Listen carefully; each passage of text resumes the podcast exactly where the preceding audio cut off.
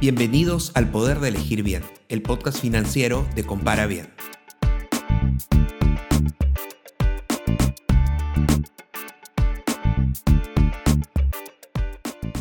En los últimos años han aparecido muchas empresas que se dedican a brindar productos financieros que normalmente son ofrecidos por los bancos. Estas son las llamadas fintechs y están revolucionando la industria financiera a través de la innovación tecnológica y nuevos modelos de negocio.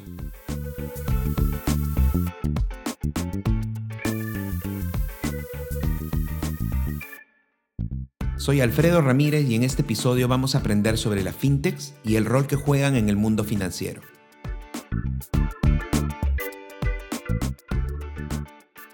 Cuando en un mercado existen necesidades que no son atendidas por los proveedores de productos o servicios habituales, surgen nuevos actores que utilizan la innovación para cubrir estos espacios.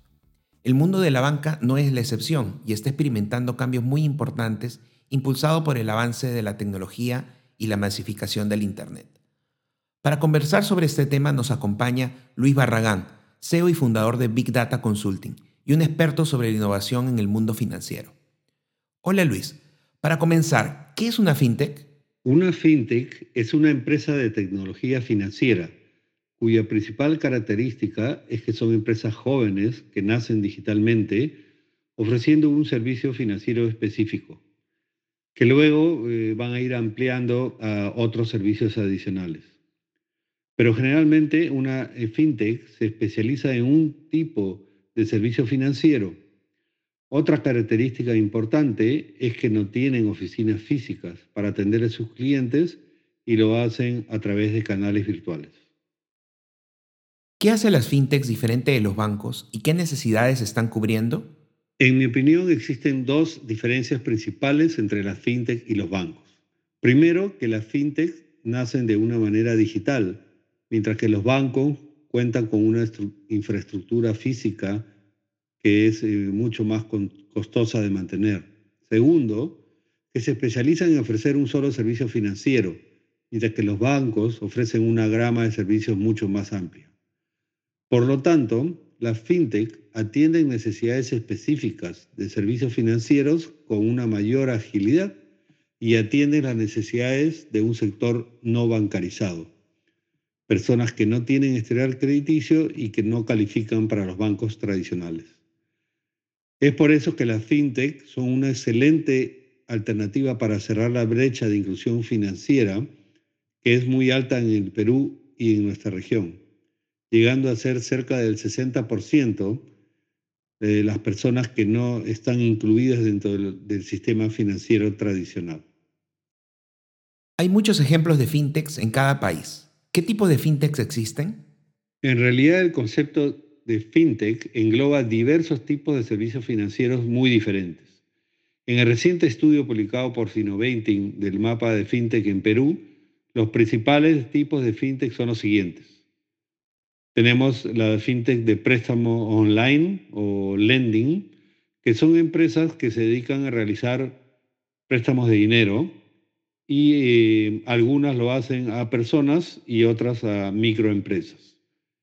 Luego están las fintech de pagos digitales, conocidas como payments, que son empresas que se dedican a realizar este, pagos digitales, como por ejemplo las pasarelas de pagos de comercio electrónico, las billeteras electrónicas, empresas de transferencia de dinero al extranjero o de pagos colectivos.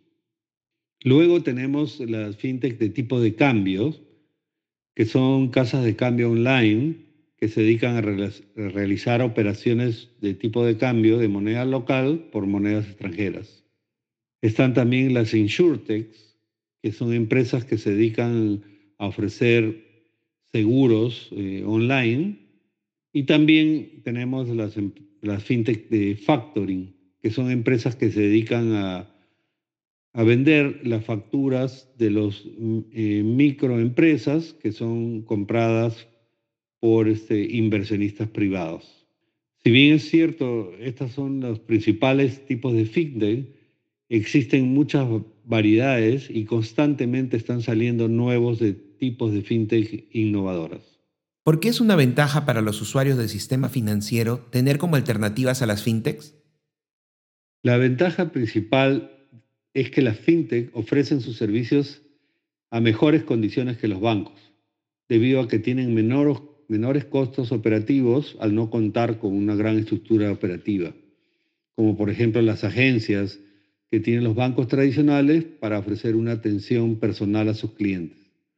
Las fintech tienen sistemas de evaluación crediticia más innovadoras, teniendo en consideración las necesidades de las personas que no califican para el sistema bancario tradicional.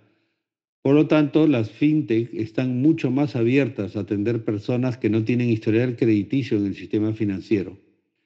En el sistema tradicional, por ejemplo, vemos que para un préstamo a una empresa, eh, se solicita que tenga por lo menos uno a dos años de historial crediticio antes de poder otorgarles un préstamo, mientras que las fintech son mucho más flexibles en este requerimiento. Además, las fintech usan sistemas de evaluación crediticia con nuevas variables, como pueden ser el comportamiento en redes sociales o referencias de conocidos. ¿Qué cuidados deben tenerse para escoger a las fintechs? ¿Y por qué la regulación aún es limitada sobre ellas? Al momento de escoger una fintech con la cual trabajar, es muy importante estar bien informado de la trayectoria de cada una de ellas, debido a que existen diversas alternativas en el mercado. Por lo que recomiendo que una buena forma de evaluar es usar una plataforma de comparación, como comparabien.com, por ejemplo, que realiza el filtro previo de validación de las instituciones financieras incluida la fintech, lo que garantiza que estás trabajando con entidades serias. Las fintech en el Perú operan en un ambiente no regulado, lo que les permite ofrecer servicios innovadores siempre y cuando no capten dinero del público para ahorros, por lo que se financian generalmente a través de inversionistas privados. Lo ideal en el Perú y nuestra región es contar con una regulación de open banking como existe en Europa, que permitiría que los clientes puedan decidir qué entidad financiera puede tener acceso a su información financiera, lo que nos permitiría tener una sola aplicación donde concentre todos nuestros movimientos financieros sin tener que ingresar a múltiples aplicaciones de bancos o de financieros. La regulación de Open Banking facilita la inclusión financiera en nuestra región y permitiría que se genere una mayor oferta de servicios financieros mucho más amplia en beneficio del público en general. Una pregunta final. ¿Cómo ves el desarrollo de la fintech en América Latina para los próximos años? El mercado de la fintech viene creciendo muy fuerte en la región latinoamericana, siendo el crecimiento mayor en Brasil, México y Colombia. La reciente pandemia ha catapultado el uso de las soluciones financieras digitales. Por ejemplo, Nubank en Brasil, que es el neobanco más grande del mundo occidental, ha incrementado su número de clientes en un 50%, llegando a los 30 millones de clientes. Además, en junio se alió con WhatsApp en Brasil, que tiene 120 millones de usuarios para ofrecer pagos digitales.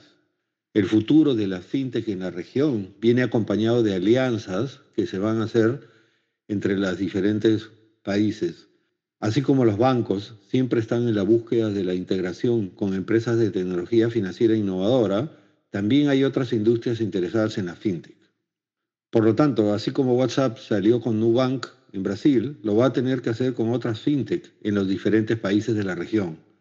Por lo que opino que el futuro de los servicios financieros digitales no está reservado solo al mercado financiero, sino a muchas otras industrias, como retail, telecomunicaciones, aerolíneas, así como toda industria que, atiende a millones de clientes.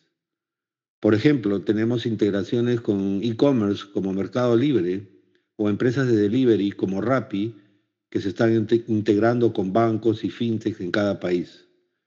Veo mucho crecimiento e integración en el ecosistema fintech en nuestra región y aún hay mucho espacio para nuevos emprendimientos por venir.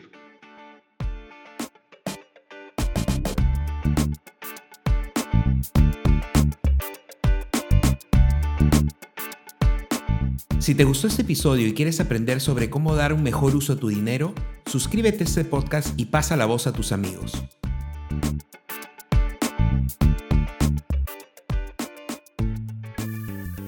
Puedes seguir este podcast en Spotify, Apple Podcasts y YouTube.